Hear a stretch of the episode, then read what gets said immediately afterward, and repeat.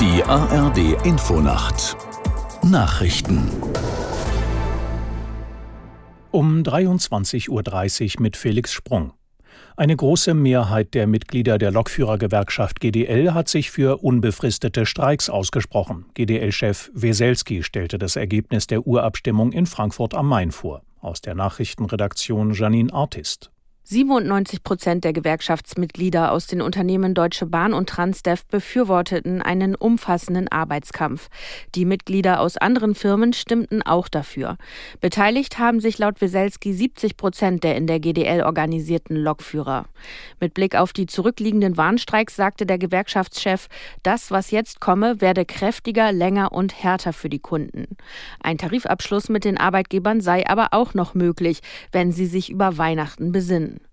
Hauptstreitpunkt ist die Forderung der GDL nach einer kürzeren Wochenarbeitszeit für Schichtarbeiter bei vollem Lohn. Bundesgesundheitsminister Lauterbach will gut ausgebildeten Pflegekräften mehr medizinische Kompetenzen geben. Sie sollen zum Beispiel Hilfsmittel und Medikamente verschreiben dürfen. Bisher ist das Ärztinnen und Ärzten vorbehalten.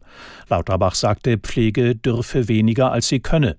Ein Gesetzentwurf soll in den nächsten Wochen vorliegen. Der SPD-Politiker erhofft sich, den Pflegeberuf attraktiver zu machen.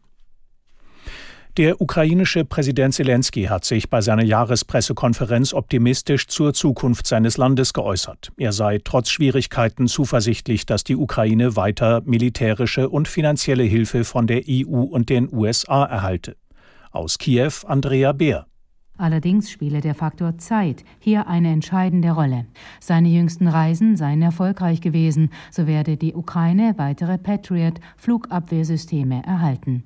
Mehrmals wurde Zelensky nach seiner Einschätzung der militärischen Lage gefragt. Über die Pläne für 2024 werde er nichts sagen, denn die Gegenoffensive im vergangenen Sommer sei zu sehr zerredet worden, so der Präsident sinngemäß. Zurzeit wird in der Ukraine intensiv über neue Gesetze zur Mobilisierung diskutiert diskutiert.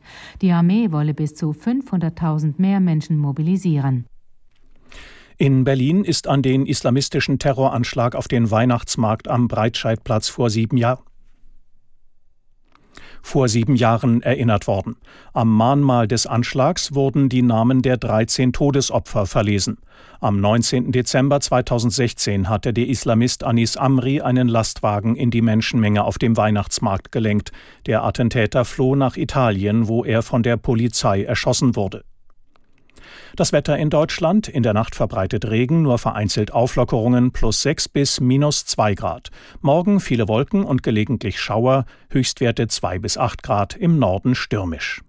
Das waren die Nachrichten.